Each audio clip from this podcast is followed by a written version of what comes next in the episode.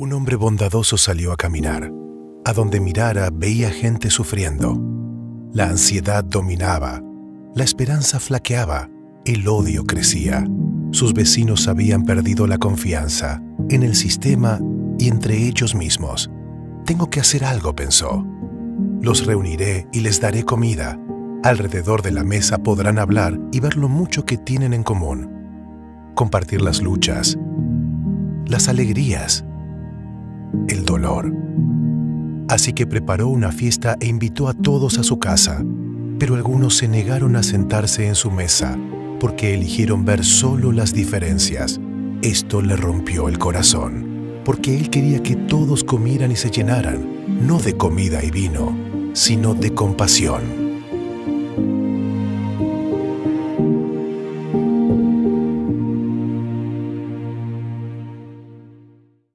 Parece que fue ayer que empezó el año 2022, ¿verdad? Parpadeamos y ya hoy, yo recuerdo hace unas semanas atrás que mi esposa me estaba pidiendo que bajara las decoraciones de Navidad. Ah, hay hermanos que desde agosto ya ponen el, arbolito. Eh, bueno, o sea, eh, así de, de festivos son ellos. Entonces, ya estamos llegando a ese fin de año, estamos sacando todo del garaje, del ático, y es en esta época cuando nosotros comenzamos a reflexionar sobre lo que ha sido este año, nuestros éxitos, nuestros fracasos. Y claro, y con todo esto comenzamos a proyectarnos hacia lo que vendrá en el año 2023. ¿Qué podemos reforzar? ¿Qué podemos corregir? Pero también qué debemos seguir haciendo que estamos haciendo bien. Y hoy especialmente me gustaría que podamos todos meditar en algo un poquito diferente. Es qué tipo de hijo o hija de Dios estamos nosotros siendo, por lo menos hasta lo que llevamos del año 2022. En el año 2016, ya hace un poco más de seis años atrás, hubo un sábado que honestamente nunca voy a olvidar. El 8 de octubre se cancelaron clases eh, en el instituto donde yo trabajaba porque se avecinaba un huracán. Este huracán, creo que algunos lo recordarán, se llamaba Matthew, Mateo. ¿Sí lo recuerdan? Ah, bueno, ¿verdad? Entonces, yo tenía ganas de buscar un vehículo nuevo. Quería comprarle a mi familia un carro un poquito más espacioso, un poquito más grande, porque había llegado nuestro hijo Liam, ya estaba por cumplir su primer añito.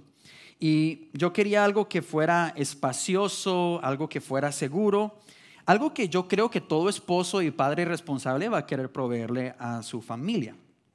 Mi esposa no estaba de acuerdo que yo saliera y me pidió que yo no me fuera. Yo le dije, ya han pasado como tres o cuatro huracanes este año y no ha pasado nada. ¿Qué va a pasar? Entonces, ¿qué hice yo? Me fui para Raleigh para buscar algunas opciones. Llegué a un par de lugares y bueno, conduje algunos modelos, probaba este carrito, el otro, y hubo uno que me llamó la atención. Y yo dije, hmm, me gusta este. Entonces comencé a hablar con el vendedor eh, para ver los precios. Ustedes saben negociar, como cuánto sale la tasa de interés, etcétera. Cuando mi esposa me llama y me interrumpe la venta y me dice, Daniel, está lloviendo muy fuerte, devuélvete ya.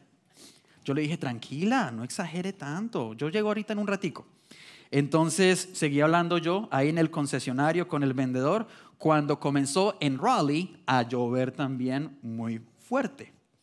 Me llama Andrea otra vez y esta vez me dice, se fue la luz y la lluvia no para. Yo me preocupé un poco, pero pues yo no quería asustarla, así que dije, tranquila, yo ya salgo para allá. Entonces se va la luz en el concesionario en Raleigh también. Ahí sí me asusté yo. Entonces le digo yo al vendedor, discúlpeme, está buenísimo el negocio, pero me tengo que ir. Cuando voy yo a mitad de camino, veo que en la autopista 40 la gente está conduciendo en contravía, porque está tan inundada la autopista que los carros simplemente no podían continuar. Entonces yo veo a la gente conduciendo en contravía, pues ¿qué hago yo? Pues yo también doy la vuelta y comienzo a conducir en contravía. Entonces, eh, Andrea me vuelve a llamar me dice que los niveles de agua están cada vez más cerca a la casa. Y ahí yo comienzo a desesperarme. El teléfono se me queda sin batería para acabar de completar. Y yo comienzo como loco a meterme entre una calle, meterme en otra, no, esta está cerrada, no, esta está inundada. Y ande y cambie y cambie y cambie, tratando de acercarme cada vez un poco más a mi casa. Tal es la inundación que el carro me dejó tirado. El carro se ahogó, el motor se fundió y quedé yo tirado como a unas dos millas de mi casa. Está buena la historia, ¿verdad? Milagrosamente, hay una grúa que venía de Raleigh para Fayetteville y tenía que hacer una vuelta U, eh, precisamente en la salida donde yo estaba, porque se dieron cuenta que ya no se podía llegar a Fayetteville. Si lo mío estaba mal, en Fayetteville estaba peor. Entonces, en ese momento, yo les digo, pues ya que se van a devolver, yo vivo a dos millas, ¿por qué no me pueden llevar a, mi casa? Eh, le doy lo que sea, lo que sea que me cobre, yo se lo pago, yo necesito llegar a ver a mi familia. Y el conductor me dijo, bueno, está bien, está aquí cerquita, yo lo llevo, no hay ningún problema. Igual me cobró, pero, pero bueno, me, hizo el favor. Entonces eh, comenzó a acercarme e inclusive con la grúa estábamos un poco asustados hasta el conductor porque el agua movía la grúa a medida que íbamos andando. Al punto en el que ya el conductor me dijo, mire, hasta aquí lo puedo acercar, ya no puedo acercarme más, ya esto está un poco peligroso. Y le digo, ok, está bien, queda el carro a unas cuantas cuadras de mi casa. El caso es que tienen que dejar el carro ahí y yo tengo que seguir caminando a pie, cruzando lo que parecía casi un río. Y bueno, llego a mi casa con mi esposa y mi hijo llorando por el temor. Yo me siento horrible. Yo me siento la persona más despreciable del mundo. Les pido perdón con lágrimas. Discúlpeme, esto yo no pensé. Yo no pensé. Los abrazo y les digo, tenemos que irnos de acá. Entonces, agarro a mi bebé de menos de un añito de edad y estoy cargando con él en un brazo, el perro en otro brazo, mi esposa con las maletas y ropa y cruzamos por ese mismo casi río que les dije que me llegaba a las rodillas, pero cuando me regresé con mi esposa y con mi hijo para que nos recogiera el pastor Eduardo y la pastora Katia, ya el agua llegaba a la cintura. Yo estoy con el agua a la cintura y con mi niño y con el animal ahí también. O no me acuerdo si Andrea tenía el perro. Bueno, el caso es que yo tenía al bebé, porque le dije, no se preocupe, yo me encargo de cuidar al bebé. Pocas veces yo me había sentido tan irresponsable y necio en mi vida. Tratando de servir a mi familia, terminé poniéndola en riesgo. Y había olvidado yo que antes de proveer comodidades, lo cual es bueno, mi prioridad principal es proteger y cuidar a mi familia. Y por muy buenas que hayan sido mis intenciones, no borraron el error que cometí. Y les cuento, para serles sincero, que por mucho tiempo me sentí culpable. Por esa razón, hasta hoy les estoy contando esta historia. ¿Por qué les cuento esto? Porque yo creo que nos está pasando lo mismo como iglesia. La pregunta ¿qué tipo de hijo o hija de Dios hemos sido? Es imposible contestarla si no vemos acertadamente si estamos nosotros cumpliendo nuestra misión principal como hijos de Dios. Mire lo que dice Mateo 28. Creo que lo vamos a ver ahí. Dice, por tanto, vayan y hagan discípulos en todas las naciones y bautícenlos en el nombre del Padre, del Hijo y del Espíritu Santo enséñenles a cumplir todas las cosas que les he mandado y yo estaré con ustedes todos los días. ¿Hasta cuándo? Hasta el fin del mundo. Amén. ¿Estás sirviendo con alegría en tu ministerio? Excelente. ¿Estás asistiendo a las reuniones y a los servicios de oración? Maravilloso. ¿Apoyas a la iglesia con tus recursos? Te felicito. Pero aunque todo eso es bueno, ninguno de estos trata de la gran comisión. Ese gran mandamiento, esa gran misión, ese objetivo primario, prioritario que tenemos que cumplir, que nos corresponde a ti y a mí. No es para unos cuantos, es para todos y cada uno de los que estamos aquí presentes. ¿Cómo estamos haciendo nuestro trabajo con eso? Hablamos en cada reunión acerca del poder de la transformación, de la muerte a la vida que encontramos a través de Cristo y que somos hechos hijos de Dios a través de Jesús. Decimos que el Espíritu del Dios viviente mora en cada uno de nosotros, pero no somos movidos a compartirlo con los demás. Decimos que creemos todo esto, pero parece que no nos pesa la eternidad que les espera separada de Dios a las personas que están allá afuera que no han puesto su fe en Jesucristo. ¿Qué es lo que le parte el corazón a Dios? El Dios que decimos adorar. Que allí afuera hay millones y millones y millones de personas que se están encaminando a la perdición, a la destrucción, mientras que aquí nos peleamos por cómo este se vistió o cómo este me miró raro. Una vez más, no quiero que aquí nadie salga sintiéndose como un despreciable o que se sienta mal, pero no podemos terminar este año sin traer un alma para Cristo e igual sentirnos conformes. De eso no se trata la palabra. ¿Qué nos pasó? La semana pasada el pastor Eduardo oraba y le pedía a Dios que nos llenara de compasión. Y hoy mi oración es que demos ese siguiente paso y que comencemos a sentir lo que sintió Pablo en la carta a los romanos. Y me gustaría que lea esto ahí conmigo que aparece en la pantalla, del 9, versículo 1 al 3. Dice, digo la verdad en Cristo, no miento mi conciencia me da testimonio en el Espíritu Santo. O sea, este está diciendo, estoy seguro, créame, le prometo, no estoy exagerando.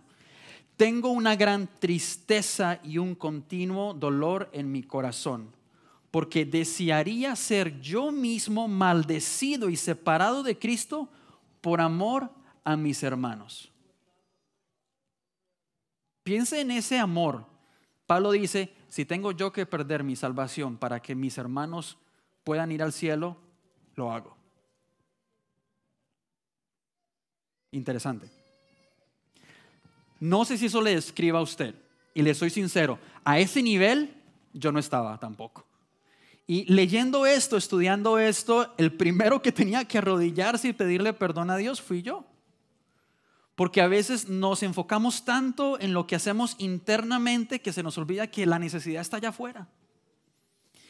Y podemos ver aquí que a Pablo le dolía, le angustiaba ver a la gente separada de Cristo. Por eso él no tenía de otra más que compartir el Evangelio a donde él pudiera. Entonces, entendemos que la gran comisión es nuestra misión. Amén. Entonces, ¿cómo lo hacemos?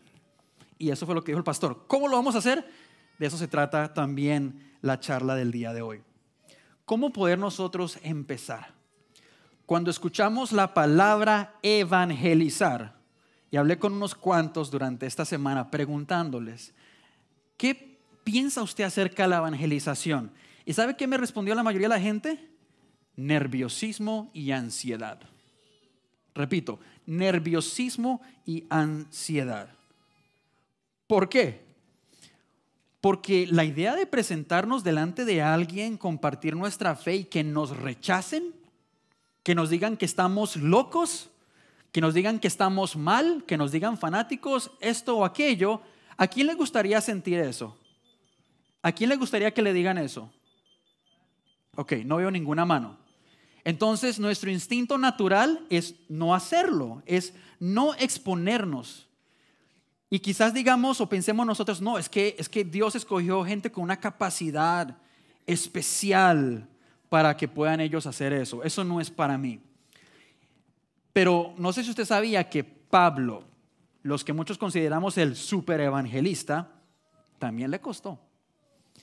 En 2 Corintios 10:10 10 dice, y aquí está hablando Pablo, dice, algunos dicen que mis cartas son duras y fuertes, pero póngale atención a lo que dice después. Pero que cuando hablo en persona soy débil y que no sé hablar bien ni impresiono a nadie. Si es así, creo que hay muchos Pablos aquí, ¿verdad? ¿Y sabe qué es lo más interesante? Que después de Pablo escribir esto, no dice que estaban equivocados. Pablo como que cambió el tema y continuó hablando de otra cosa. O sea, como que diciendo, tienen un poquito la razón. ¿Sí? Entonces, algunos expertos creen que Pablo también le costó, sufrió con esto al principio, pero Pablo era consciente que su temor no, no iba a tener tanta importancia como que, como la obediencia que él, tenía, que él debía tener hacia Dios con esta misión que había encomendado a sus discípulos. Por lo tanto, pues Pablo le hizo caso, le creyó a Dios y bueno, el resto es historia. Hoy estamos leyendo sus cartas, para dar un ejemplo. Entonces, segunda a los Corintios, mire cómo habla Pablo, dice, pero teniendo el mismo espíritu de fe, conforme a lo que está escrito, creí, por lo cual hablé. ¿Usted cree? ¿Usted cree? Ah, bueno, ok, sí, ya llegaron los cristianos. Entonces, si nosotros creemos, ¿qué debemos hacer? Hablemos también.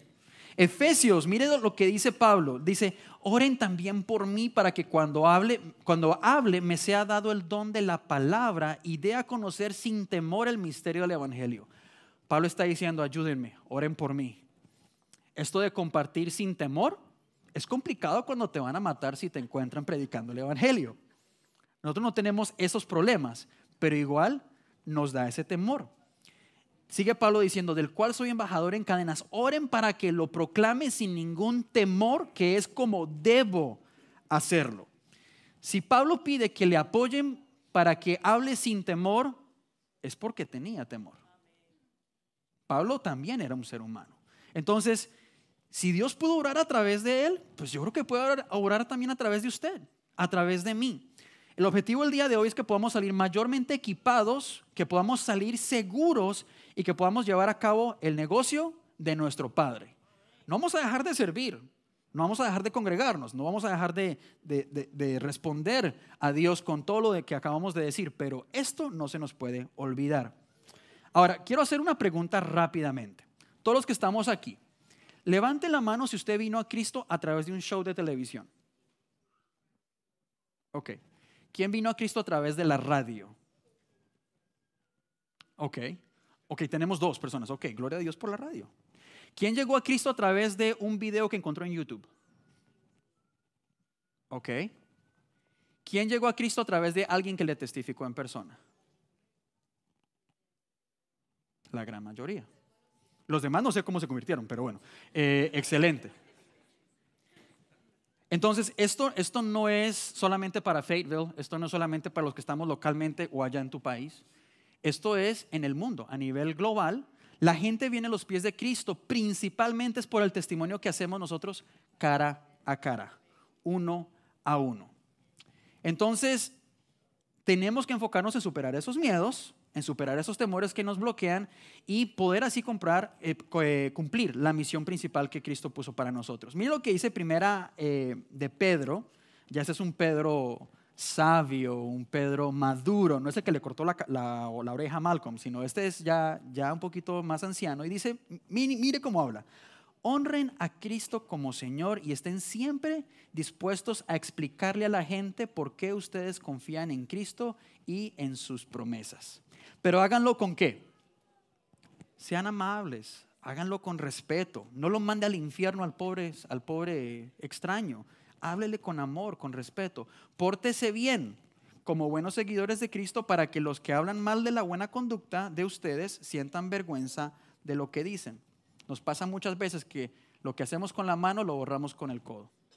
Entonces, te necesitamos que usted después de, dar ese testimonio, de compartir el Evangelio, asegúrese que está usted cumpliendo el Evangelio, si no, pierde potencia lo que usted está diciendo. Entonces, lo más difícil, como cuando los que están casados decidieron invitar a, salir a, su esposa, eh, lo más difícil es tomar ese primer paso, ¿verdad? Entonces, ¿cómo lo hacemos? Diga esta palabra mágica. Hola. Hola. ¿Cómo te llamas? ¿cómo estás? Y comienza la conversación. Pregúntale acerca de la vida de la persona. Eh, ¿En qué trabajas? ¿Dónde estudias? Que no se note que usted tenga una agenda específica, porque usted ama a la persona. ¿Sí? Entonces, de esa manera comenzamos la conversación y entonces podemos comenzar a poner atención a lo que nos está respondiendo la persona, porque así demostramos, por un lado, un interés de verdad pero también vamos a encontrar formas de conectar lo físico y cotidiano de lo que te habla esa persona a qué? A lo espiritual. En una generación que allá afuera pareciera ser cada vez más secular, ¿sabe cuál es el beneficio de una generación que cada vez es más secular? Que cada vez también hay más hambre de Dios. Y muchas veces cuando usted traiga el tema, la gente va a estar, le va a permitir hablar. A mí personalmente nunca me han escupido por predicar el Evangelio. Conozco gente que, que se lo han hecho pero creo que aquí en Estados Unidos no nos va a pasar. Entonces, y si le pasa, igual tenemos que hacerlo. Entonces, continúo. Eh, eh, ¿Cómo podemos hacerlo? Pues puede llegar a preguntar, bueno, ¿qué crees que pasa después de la muerte? ¿O cómo se llega al cielo? Son preguntas directas y que van al punto. Pero también podemos trabajar, que es algo que ha funcionado mucho con generaciones más jóvenes, es traer temas de ética. Les voy a dar un ejemplo. Puedes preguntar, ¿tú crees que hay cosas que sean objetivamente malas? O sea, cosas que son malas aquí, en la China, en Irak, en Bolivia, en Australia. Que eso está mal y está, simplemente está mal sin importar mi, mi opinión o mi perspectiva al respecto. Y la persona probablemente va a decir, sí, ¿como cuáles? Bueno, eh, el maltrato a los menores, el racismo, el abuso, el quitarle la vida a una persona inocente, entre otras cosas. Entonces, si eso está mal aquí, en Bolivia, en Irak, en donde sea, y también estaba mal años atrás, está mal hoy y seguirá estando mal en el futuro, entonces eso apunta que hay algo fuera de ti, fuera de mí, que ha fijado ese estándar moral. Y la persona comienza a pensar, hmm, interesante. Le voy a dar un ejemplo. Eh, no sé si podamos mostrar ahí una, una señal de tránsito. Eso. ¿Alguien sabe lo que es esa señal de tránsito? Muchos de aquí les encantaría ver esa señal en la, autopista. Esa señal de tránsito es la señal en una autopista en Alemania que se llama el Autobahn. Y esa señal de tránsito significa no hay límite. Uno que otro está, me voy para Alemania. Cuando usted ve esa señal de tránsito significa, cuando usted quiera ir de rápido, hágale. Hágale. ¿A cuánto le gustaría visitar? Ay, Señor Jesús. Bueno, entonces, si usted está en ese lugar, en esa autopista, y usted pasa volado, y alguien le dice, vamos, vas muy rápido, o te dice, vas muy lento, ¿qué le puede responder? No, esa es tu opinión, esa es tu preferencia. Yo no voy rápido, yo no voy lento, yo voy a la velocidad que yo quiero ir, ¿verdad? Pero cuando ya llegamos a la 95, ir a 95 millas por hora en la 95, ahí ya nos va a ir un poquito mal. Cuando nos regañan, eh, tienen la razón. Si nos para un policía y el policía le dice licencia de registración, usted dice, pero yo quería ir a la velocidad que yo quería, es mi, es mi preferencia, es mi opinión. La persona, el policía le va a decir, lo voy a arrestar y me lo llevo a la cárcel porque usted está como medio loco también, ¿verdad? Entonces, el policía te va a dar el parte, te va a dar el ticket y te va a dar una multa, la cual tú tienes que pagar. ¿Por qué? Porque te fuiste en contra de una autoridad que había fijado un estándar que no se debía ignorar. Entonces yo creo que, y continuando este ejemplo, yo creo que tú como yo vamos a estar de acuerdo de que el maltrato a menores está mal y punto. El racismo, el abuso, no es cuestión de preferencias. No está mal porque sea tu opinión o mi opinión, sino está mal y punto. Entonces, esa objetividad apunta a que hay alguien por encima tuyo, por encima mío, un estándar que todos, sin importar la cultura, trasfondo o tiempo, debemos respetar. Y eso apunta a Dios. Llegamos a Dios. Entonces, en ese momento se abre la puerta para poder compartir las buenas nuevas. Sin embargo, quisiera que usted se imagine lo siguiente. ¿Cuántos de aquí han ido al doctor? Los demás nunca se enferman, gloria a Dios por ustedes. Bueno, imagínese que usted va a su chequeo rutinario, no le duele nada, usted no tiene nada malo, y usted llega al consultorio y en el consultorio le hacen su, examen rutinario, se va al doctor un momentito y regresa al doctor con una receta médica, con una prescripción para unas pastillas y se la entrega. ¿Usted qué le va a decir? Pero ¿cómo así? Doctor, pero, pero, pero yo me siento bien. ¿Qué, me pasa? Y el doctor no le dice nada, nomás le dice, tome, para que se sienta mejor. Pero doctor, yo estoy bien. Si, la, si este doctor sigue haciendo esto, va a llegar el momento donde usted se va a frustrar y usted se va a ir. Dirá, ese doctor está tratando de venderme algo que, que yo no necesito, ¿verdad? Y a veces nosotros cometemos ese error también hablando del Evangelio nos ponemos a hablar de la cura, de las buenas nuevas, sin explicar a la persona que está enferma. sin explicarle a la persona que necesita, que esta cura, que este evangelio no es algo opcional si, te, si lo quieres o si no lo quieres, si lo prefieres o no. Esto es algo que necesitamos todos y cada uno de nosotros. Entonces, ¿cómo lo hacemos? Pues tenemos que hablar de la ley, del estándar que puso este ser infinito, máximo, que nos creó a todos y cada uno de nosotros. Para que se dé cuenta del poder de la ley, Gálatas, Pablo dice, de manera que la ley ha sido nuestro tutor, nuestro maestro, para llevarnos a Cristo a fin de que fuéramos justificados por la fe. Otro texto, Romanos 7:7. Pablo dice, de no haber sido por la ley, yo no hubiera conocido el pecado. Otra vez en el 7 dice, porque el pecado se aprovechó del mandamiento y me engañó y por medio de él me mató.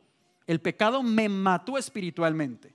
Y porque me mató, te mató, nos mató, les mató espiritualmente, es que entonces es tan importante y necesario nacer de nuevo. Romanos 3, 19 al 20 dice, pero sabemos que todo lo que dice la ley se lo dice a los que están bajo la ley para que todos callen y caigan bajo el juicio de Dios. Especial atención al 20, ya que nadie será justificado delante de Dios por hacer las cosas que la ley exige, pues la ley sirve para qué? Reconocer el pecado. Entonces, para aceptar el Salvador, necesitan ser conscientes de que necesitan salvación.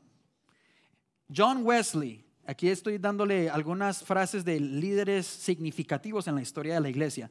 Dice, antes de predicar del amor, la misericordia y la gracia, me es necesario predicar sobre el pecado, la ley y el juicio. Charles Spurgeon dice, la ley cumple un propósito muy necesario, ellos nunca aceptarán la gracia hasta que tiemblen delante de una ley justa y santa. Bueno, ¿y cómo hacemos eso sin ofender? Te puedo dar un ejemplo. Puedes preguntar a la persona, ¿te consideras una persona buena? ¿Te consideras una buena persona? ¿Qué cree que le van a responder? Sí, sí, sí, sí, sí. La, mayoría de los días sí, me considero una persona buena. Entonces puedes decirle, ok, bueno, entonces hagamos como que estamos en un tribunal. Entonces yo, yo te voy a hacer unas preguntas y tú me respondes. Comencemos. ¿Has dicho alguna mentira en tu vida? ¿Qué cree que le va a responder? Sí. ¿Cuántas veces? ¿Hoy o, toda mi vida? Y probablemente te van a decir, perdí la cuenta, honestamente. Entonces, una persona que dice mentiras, ¿cómo se le llama?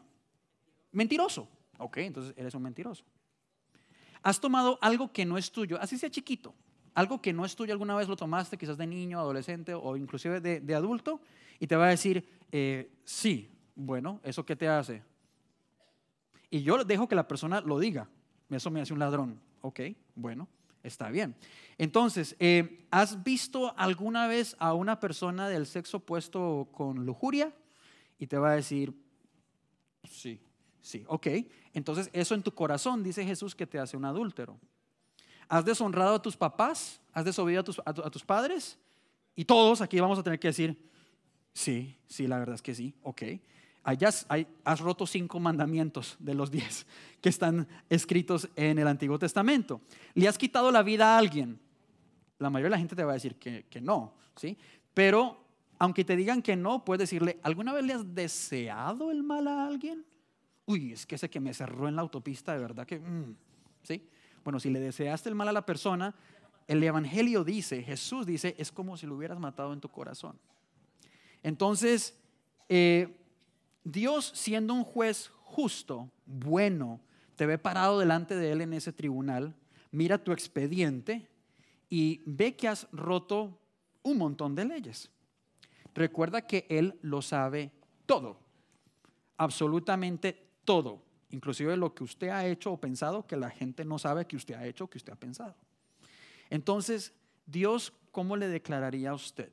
¿Inocente o culpable? ¿Te invitará al cielo o terminarás en el infierno? Entonces, quizás te digan, pero es que Dios es amor, Dios es misericordioso, Dios no me va a hacer eso. Bueno, es verdad que Dios es amor, pero Él ama la justicia, por lo tanto Él no tolera la maldad. ¿Cómo se sentiría usted si ve, eh, hace tiempo vi, sacaron unos casos ahí virales de un juicio por YouTube y la gente viendo a ver qué es lo que dice este, qué es lo que dice aquel?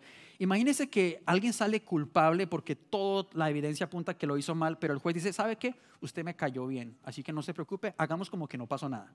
¿Sí? Usted, borrón y cuenta nueva, vamos. ¿Usted qué diría que es ese juez? Corrupto, injusto, malo. ¿Dios es corrupto, injusto, malo? No. Por lo tanto, aunque Él nos ama, no va a ir en contra de su propia ley. Romanos 3:23, este es muy útil para hablar de esto. Por cuanto todos pecaron y están que destituidos, nos descalifica el pecado. Es una mancha que simplemente no podemos quitarnos de la gloria de Dios. Y Romanos 6:23, la primera parte dice, porque la paga del pecado es es muerte. Es, el pago, es la multa. Cuando usted le cobran los 200 dólares por andar por encima de la, velocidad, bueno, pues es el, el cobro por el pecado es la muerte. Y quizás es por eso que tantas personas le tienen miedo a morir. Porque de alguna u otra manera somos conscientes de todo esto y sabemos que cuando se acabe el tiempo no vamos a salir ilesos de un juicio así la conciencia nos dice que no vamos a terminar en un buen lugar y que para el que ahora prefiere enfocarse en su carrera o en su trabajo dice, no, eso para mí después, pues puedes mencionarle también este texto que dice Jesús. ¿De qué sirve ganarse a todo el mundo si al final vamos a perder el alma? ¿De qué sirve ganar un montón de millones de dólares si al final perdemos nuestra alma? Cuando la persona es consciente de esto, no la suelte. Aquí llega el momento más importante. Aquí es donde usted puede comenzar a presentarles las buenas noticias, el Evangelio. Entonces, cuando la persona ya es consciente de que quebrantó la ley de Dios, entonces podemos contarle las buenas nuevas. ¿Qué es el Evangelio? ¿Qué es el Evangelio? La raíz de la palabra Evangelio es Evangelion, Evangelion, para ser exacto. Eu significa buen Angelion significa mensaje o anuncio. Entonces es un buen anuncio. Es el tipo de noticia que usted saca por los periódicos cuando ocurre algo magnífico. Eso es un evangelio. Entonces, estas buenas nuevas no tienen nada que ver con riqueza, de que Dios va a cumplir todos tus deseos y Dios te va a dar esto. No, no, no. No tiene que ver con prosperidad, no tiene, no tiene que ver con nada de eso. El evangelio es lo siguiente. De tal manera Dios te amó a ti Dios me amó a mí, que envió a su propio Hijo, quien vivió una vida perfecta en la tierra. Cumplió toda ley que tú y yo nos quedó grande. Lo hizo todo por amor y voluntariamente, voluntariamente fue a la cruz para recibir el castigo que tú y yo merecíamos, que es que la muerte por nuestros pecados. Al Cristo morir, nuestras transgresiones, esas manchas imposibles de borrar, se transfieren a Él y su justicia y su pureza se transfiere a nosotros. Y lo mejor de todo es que al tercer día Él resucita, Él vence a la muerte y nos promete que así como Él resucitó el mismo poder que lo levantó de los muertos, nos levantará a nosotros para vivir por la eternidad con Él. Eso es el Evangelio. No es complicado no es difícil. Tenemos que contarle a la gente. Y aquí puedes terminar de contarles el versículo 23 del capítulo 6 de Romanos, que dice, la paga del pecado es muerte. Eso es verdad. Pero que la dádiva, el regalo, este maravilloso presente de parte de Dios es que la vida eterna en Cristo Jesús, en nadie más, solo a través de Cristo Jesús nuestro Señor. Volviendo al ejemplo del juicio que mencioné, es como que el juez está tan decidido a no verte morir que él mismo se encarga de pagar la multa ofreciendo su propio hijo para que él pague la condena y así tú puedas quedar en libertad.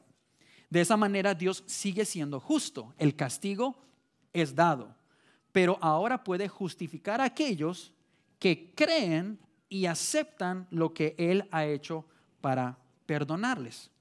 Aquí Jesús le dice a Nicodemo en Juan 3:3, dice, de cierto, de cierto te digo que el que no nace de nuevo no puede ver el reino de Dios. Y aquí llegamos al aterrizaje del compartir el Evangelio. si no naces de nuevo, no podemos ver el reino de Dios. Y ahí te van a preguntar, ¿y qué significa eso? ¿Qué es nacer de nuevo? Y ahí puedes responder, es pasar de la muerte espiritual a la vida espiritual. Alguien que nace de nuevo es una persona que reconoce que estaba muerto espiritualmente a causa del pecado, pero se arrepiente girando así su vida y la rinde delante de Dios. Y mucha atención a esta palabra, arrepentimiento, que es metanoia. Metanoia significa un cambio de mentalidad, pero no solamente es eso. Es un cambio de voluntad, es un cambio de dirección. ¿Cuántos de aquí son un poquito despistados conduciendo? El GPS le dice haga derecha y usted hacia izquierda. Bueno, aquí ninguno va a decir, yo soy despistado, ¿verdad? Bueno, nos pasa de vez en cuando. Imagínese que usted tiene uno de estos amigos, ya que usted dice que usted no es. Eh, imagínese que usted tiene uno de estos amigos y lo invita a hacer un paseíto para Miami. ¿Cuánto le gustaría ir, a Miami? Ok, unos cuantos. Bueno, con ellos me voy. Entonces, le invita a irse a Miami y pasan cinco horas en el carro y usted ve que comienza a ponerse más frío. Ok. Usted no dice nada por respeto, lo están invitando, ¿no? Pero pasa un poco más de tiempo y se da cuenta que dice 95 norte, no 95 sur. Y usted va a decir que eh, eh, por aquí yo creo que no es. Y el muchacho dice, no, no, tranquilo, eh, aquí llegamos más rápido, ¿sí?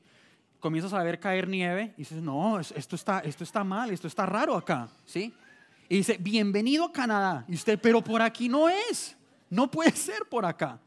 Y la persona, y entonces le llamas la atención y le exiges, devuélvase ya, ¿sí? Usted no le va a decir, admite que te equivocaste y quedémonos aquí. No, que usted le va a decir, se devuelve ya, no me vuelva a invitar a Miami. ¿Verdad? Así es como funciona el arrepentimiento. No es simplemente decir, sí, me equivoqué, me siento mal por un tiempo y continúo. No.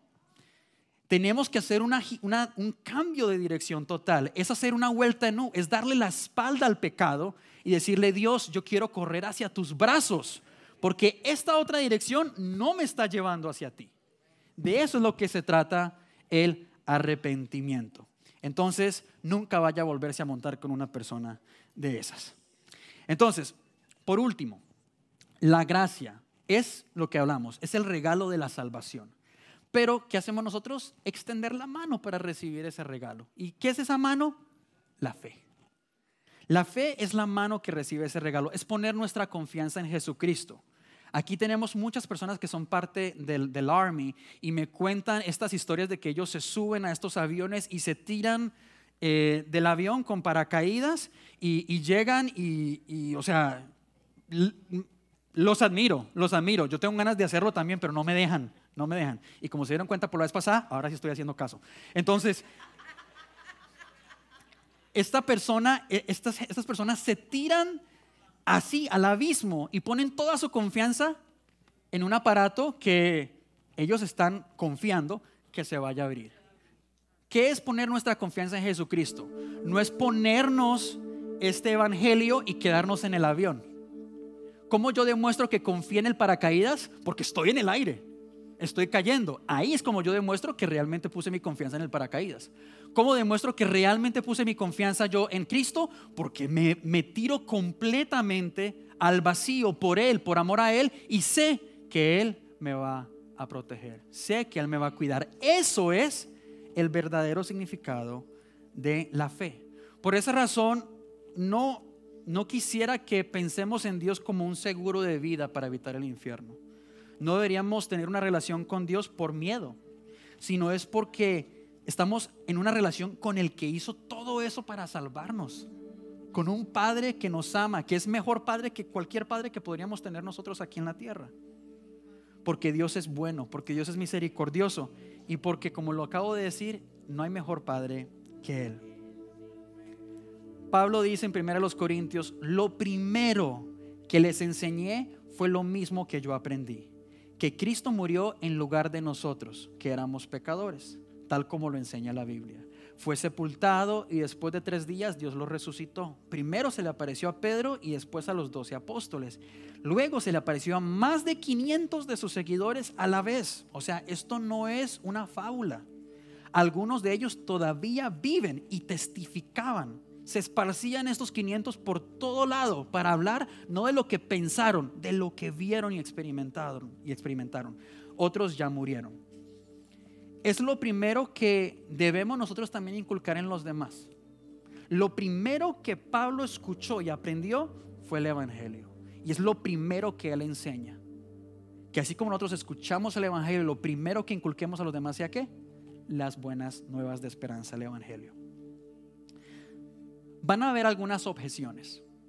Te van a responder algún tipo de, con preguntas. Eh, quizás te digan que estás mal, que así no son las cosas. Y quiero nomás repasar unas cuantas. Primero, te pueden preguntar quién hizo a Dios. Nadie. Dios es el diseñador original. Él está fuera del tiempo, fuera de la materia y fuera del espacio porque Él hizo el tiempo, la materia y el espacio. Por lo tanto, Dios es eterno, infinito y omnipresente. ¿Qué otra cosa? Y entonces, ¿por qué hay tanta maldad en el mundo si Dios existe? Bueno, porque la maldad es la consecuencia del pecado que tú y yo cometimos voluntariamente. Y Dios no, va a violar nuestra libertad de escoger qué queremos hacer. ¿Por qué? Porque Él nos ama y respeta nuestra integridad. Por esa razón necesitamos un Salvador. Otra cosa, pero la Biblia tiene errores. Mm, es el libro más escudriñado de todos los tiempos y sigue en pie. ¿Qué más? los cristianos son hipócritas. ¿Y tú qué vas a responder? Sí, es verdad. Pero no podemos juzgar a Cristo por culpa de un cristiano. Así como si una persona te falló, no significa que todos también lo van a hacer. Si un hombre te rompió el corazón, no significa que todos los hombres somos iguales. ¿Verdad, Andrea? Ok. Entonces no podemos echarle la culpa a Cristo por culpa de algunos hijos que no supieron representarle. Y por esa razón, esa es una de las que más te van a decir. Te van a decir, yo ya he estado en una iglesia y eran un montón de hipócritas. ¿Y tú qué puedes decir? Por eso estamos ahí, porque es un hospital donde nos estamos rehabilitando. El poder de Dios está obrando en nosotros. En el momento que tú llegues a una iglesia donde no hay hipocresía, donde no hay pecado, no te metas, la vas a dañar. Todos, todos necesitamos de esas segundas, terceras y cuartas oportunidades. Te pueden decir, pero es que ser bueno es todo lo que cuenta. Y puedes decir, sí, ser bueno es todo lo que cuenta. El problema es que solamente hubo uno bueno. Y ni tú ni yo lo somos. Por esa razón necesitamos a Cristo. Te pueden decir, la verdad es subjetiva. Esa es tu verdad, mi verdad es diferente. Bueno, si tu verdad es subjetiva, entonces se autodestruye, porque al final nadie tiene la razón de nada. Y un mundo así no tiene sentido. Por último, ¿por qué Dios enviaría, a la gente al infierno si Dios es amor? Porque una vez más, Dios es amor y ama la justicia. Y nosotros no somos justos sin Cristo. Como leí al principio, primera de Pedro, dice, respondamos con respeto y amabilidad no se trata de atacar su religión si son musulmanes, no se trata de atacar su sistema de pensamiento si ellos son seculares o si son ateos, no se trata de decirles que están mal, no se trata de hablarles cómo están ellos en la oscuridad, se trata de encender la luz. ¿Quiere que se dé cuenta que está en la oscuridad? Encienda la luz. Así de sencillo. No los ataquemos, simplemente hablemos del Evangelio. De eso es lo que se trata. Entonces, estas preguntas respondámoslas con amor, con respeto, pero rápidamente y volvamos a lo que cuenta el Evangelio. Esa es la conversación principal. Por último, preséntales la oportunidad de aceptar ese regalo y de ser entonces así hechos hijos de Dios, hijos de Dios para siempre. Por fe, no por obras, por gracia y por amor. Ya para cerrar, Quiero leer para ustedes Hechos 4:31. Dice, después de haber orado, tembló el lugar en que estaban reunidos. Todos fueron llenos del Espíritu Santo y proclamaban la palabra de Dios sin temor alguno. Imagínese eso. estamos orando en este lugar y comienza a temblar. ¿Usted qué haría? Yo creo que más de uno se asustaría, ¿verdad? esto es Dios o algo pasó aquí con las placas tectónicas, ¿verdad? Y nos gusta esos, esos moveres, nos gusta estos, estas cosas sobrenaturales, ¿sí? Nos, nos, encanta llegar a donde dicen que este hace esto o, este hace aquello. Pero me gustaría que pensemos en lo que pasó antes de que esto ocurriera. Pedro y Juan habían sido encarcelados, habían sido castigados. Solamente semanas antes habían encarcelado y habían matado a Jesús. No me sorprendería que la gente hubiera pensado, van a matar a Pedro y Juan también. Pero deciden dejarlos en libertad porque quieren evitar la, conmoción que ocurrió a causa de Jesús. Llega Pedro y Juan y dicen, logramos ser valientes, pero no fue fácil. Por esa razón la iglesia se unió para pedirle a Dios, no nos dejes callar nuestra boca. Ayúdanos a tener valentía, a tener ese valor para poder compartir estas buenas nuevas. No es seguro, nuestra vida está en riesgo, pero es, es lo que nos pidió Jesús. No es cómodo, pero es lo que nos pidió Jesús. Nos pueden eh, irrespetar, sí, nos pueden rechazar, sí, pero es lo que nos pidió Jesús. Y si a Él servimos, si Él es nuestro Dios, ¿qué hacemos nosotros? Servirle con amor y obedecer. Nos gusta ver ese mover sobrenatural, pero esto fue el resultado de un encarcelamiento. Esteban vio el cielo abierto, vio a Dios y vio a Jesucristo sentado a la derecha del Padre. Imagínese eso. ¿Pero por qué? Lo estaban apedreando en ese momento. Vio algo sobrenatural. ¿Por qué? Porque estaba proclamando el Evangelio. Tembló ese lugar. ¿Por qué? Porque la iglesia estaba proclamando el Evangelio. Pablo y Silas vieron las, las cadenas romperse. ¿A causa de qué? Estaban proclamando el Evangelio. Sadrach, Mesach y Abednego lograron aguantar o lograron sobrevivir a una muerte segura que era un horno. ¿Por qué? Porque le dijeron al rey, primeramente está Dios. Primero vamos a obedecerlo a Él. ¿Por qué descendió fuego del cielo cuando Elías oró? Porque Elías sabía, si Dios no hace algo, no hace algo me van a matar. Son 450 contra uno. Todos estos movimientos sobrenaturales fueron respuestas de personas que se habían aventado, personas que se habían que habían decidido creerle a Dios y obedecer, se habían tirado del avión y dijeron que sea lo que Dios quiera. Por esa razón también Daniel logró sobrevivir el foso de los leones. Entonces, queremos ver el mover de Dios, queremos que cosas sobrenaturales ocurran, pongámonos a trabajar creámosle a Dios, expongámonos. Bonitas las caras que hay aquí, pero qué lindo sería ver caras nuevas, ¿verdad? Y no pensemos que hay que convertirlos aquí. No, usted puede convertirlo. No hay mejor milagro que usted estar orando con la persona y darse cuenta que Dios está transformando la vida de esa persona. Y usted darse cuenta, Señor, y me usaste a mí. Señor, pude ser parte de eso. Esta persona tenía su eternidad apuntada al infierno y no fue gracias a mí, pero gracias Dios por haberme utilizado. ¿Usted ha, ¿Usted ha vivido eso? Si no lo ha vivido, por favor busque a alguien, que hay mucha gente allá afuera que lo necesita. Eso es ver el mover sobrenatural de Dios. No es terremotos, no es todo esto, es ver cómo Dios cambia la eternidad de una persona de un momento para otro. ¿Todo a través de qué? Del poder del Evangelio. Todo a través de eso. Por esa razón les invito a que sirvamos a nuestro Rey. Nos enfoquemos en lo que importa. Que no cerremos este año en blanco. Tenemos un musical a final de año. Esa es una linda oportunidad. Pero no espere hasta diciembre para hacer algo. Hágalo desde ahora. Comience a trabajar ese terreno.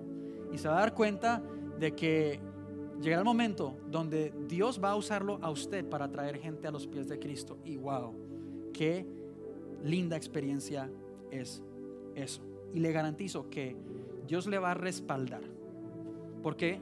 Porque usted está haciendo lo que Él le pidió que hiciera. Le pido que por favor se ponga de pie.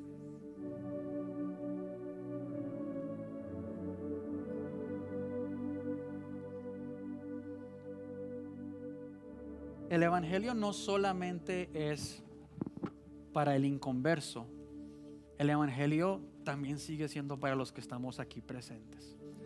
Necesitamos tener presente en todo momento lo que costó esa libertad, lo que costó esa vida eterna. lo importante que es el haber tomado esa decisión.